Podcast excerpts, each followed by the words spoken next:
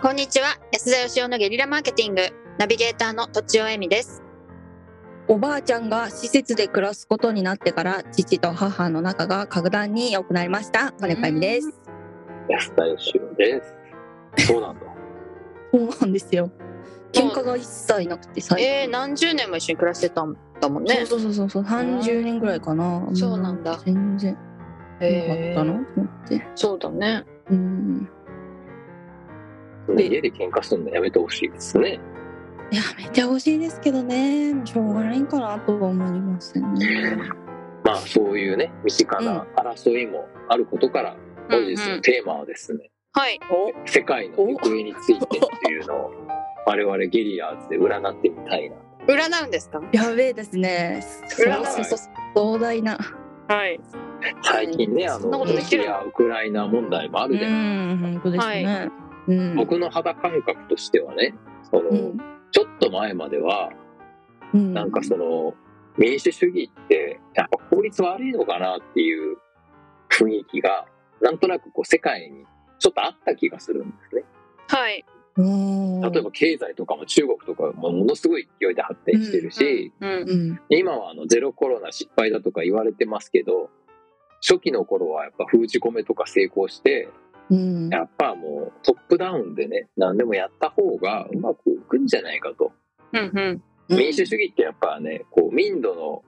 差がすごい出るって言われてるんですけど、まあ、つまりだから一人一人が優秀だったらみんなで決めてもいいんだけどそうじゃない人もいるわけじゃないですか、はいそうですね。まあ、そもそも国民がみんななんかそんなに素晴らしい国とか他人を優先してみたいなことにならないと思うんですよねうんみんななんか自分のことばっか考えてるし、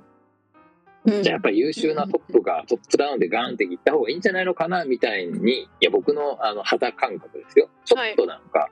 世界がそんな感じに流れる中で今回こうロシア・ウクライナ問題が起こりやはい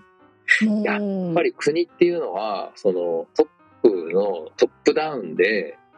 なんか行動を決定するっていうのはダメだと。危険ですよねうん、危険あそうどんなに効率が悪くてもやっぱり民主主義うんうんうん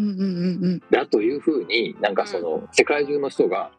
インタビューしたわけじゃないん ですけどうん心の奥底になんとなくやっぱりこうちょっと疑問に抱いてた民主主義にやっぱりこっちだっていう確信を持ち始めてるんじゃないかなという気がして、なるほどえうん。そうだそうだ。え、だか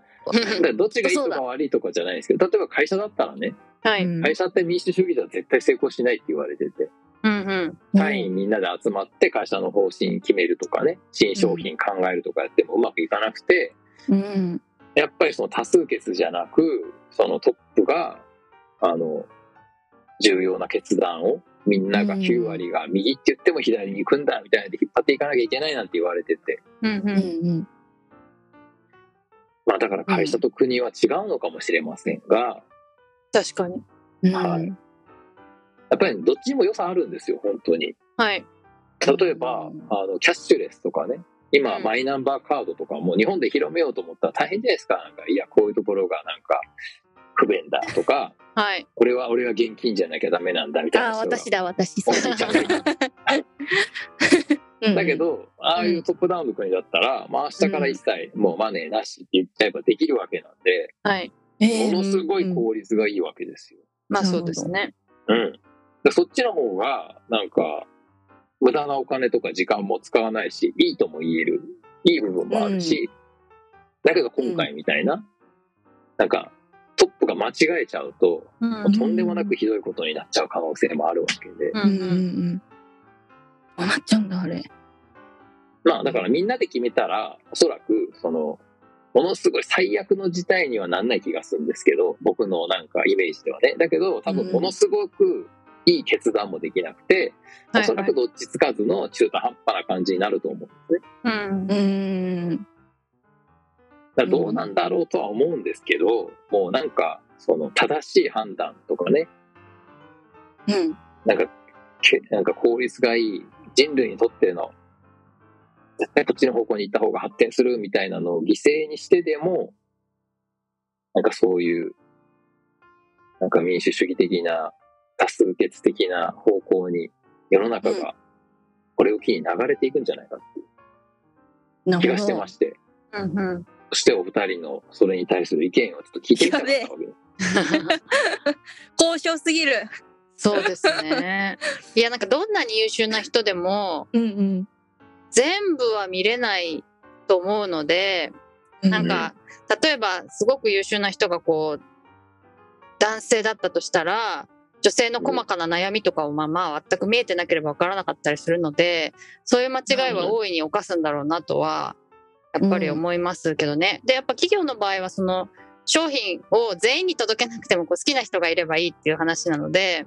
うん。でも国とはやっぱ確かに違うなっていうのはそういうとこなんだろうなと思いますね。取りこぼしちゃいけないというか。ああ、そっか。なんか、え、偉い人が、は、あ、欲しいなとは思いますけどね。最終的に決断してくれる人がいると、なんか下側は言って、あ、してほしい、こうしてほしいって言っても、なんか、それはさすがにできないよって言ってくれる人は欲しいなと思いますけど。まあね、だから、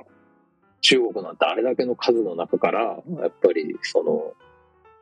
世襲でもないし、ある程度やっぱり優秀な人、それでその競争に勝ち残った人がトップになっていくわけなんで、うん。一般国民のね、なんかこう、多数決で物事を判断するよりは、きっと一個一個は精度は高くて正しいんだと思うんですよね。うん。だけどなんか一個なんか決定的に間違えてしまうと大変なことになってしまうっていうですね。なあるほあ、どはいはいはい。まあだから多分そのなんかいろいろ言われてるじゃないですかアメリカとかヨーロッパが実はなんかあのけしかけたんじゃないかとかね裏で戦争長引くの喜んでんじゃないかとかいろいろ言われてるんですけどうん正直言ってでもその結果どうなるかって誰にも予想つかないんでうん。分かってたらねプーチンさんもこんなことしなかったと思うしうん。いやだから多分こうなるまではみんな分かんなかったんだと思うんですよ。もしかしたらうんトップダウンの方がいいんじゃないのかなみたいななんか人間一人一人が心の中で揺れ動くののトータルのね世界70億人の心トータルみたいなもんが結構世界の行方を左右するんじゃないかっていう気がしましてうんうんおー責任重大だ。その心トータルがちょっと右に寄ってたのがちょっと左にガンってこう揺れ戻った気がうん、なるほ ど。するわけですよ。なるほうど、んすげえ。そこまで考えてなかったな。まあ私もそんなことばっか考えてるわけじゃないんですけどね。来月の家賃どうやって稼ごうかなとかほとんど考えるわけですけど、はい、確かに大きな極端なことが起こると、それによって結構意見変わっちゃうっていうのはありますよね。う、うんん、流れが変わるというか。うんすぎると怖いうん確かに。なんかやっぱりだからそのウクライナのねゼレンスキーさんのやっぱりその政治力っていうかうんウ、クライナ対ロシアの戦いじゃなくて民主主義陣営対ロシアとの戦いだみたいにうまく巻き込んでいったっていう見方もできるんですけど、うん。うんうん、やっぱりそんなにみんなバカじゃないんで、僕はやっぱこれ本気でやっぱこれはその民主主義を守らなくちゃいけないという、その気持ちがやっぱ一気に高ぶったんじゃないのかなという気がしてまして、うんこれを機にやっぱりその、やっぱり民主主義ってなんかいいとこばっかり取り上げられますけど、すごい非効率だと思うんですよね。まあそうななんんだでしかょうんだ言っねて。やっぱり本当に優秀な人に委ねちゃった方が早いわけですけうど、んだけどやっぱりその10のうち9を正解するからって言ってそういうやり方はやっぱり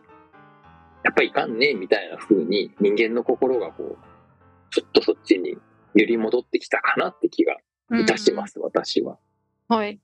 うん、心ですね。ね。じゃあ最後にちょっとあのお二人から世界の行方を占ってください。私どうしのよう。私のなんか行方を発表したんで金子さんどうですかえー、とそうですねでもやっぱりプーチンさんはちょっと間違ってんじゃないかと思うので最終的にはウクライナが勝ってプーチンさんがちょっとあの残念だっていう流れになるんじゃないかと思うんですけ なるどほど。それはあのロシア・ウクライナ問題の行方ですね。世界の行方です。いや日本も怖いですけどねねじゃあ、えみさん。はい。えー、私なんか全然浮かばないですけど、あの、まあ、なんだろう。戦争仕掛けると、すごくデメリットが大きいっていうことを全世界が分かるといいなとは思います。うん。はい。そうだ、そうだ。ということで、はい。実は以上です。ありがとうございました。ありがとうございまし。ありがとうございましたた本日も番組をお聞きいただきありがとうございました私たち3人でギブの実験室というオンラインサロンを始めることにしましたキャンプファイヤーファンクラブというサービスで募集をしていますので参加したい方はキャンプファイヤーで検索するか境目研究家安田義雄のホームページ安田義雄 .com からお申し込みください来週もお楽しみに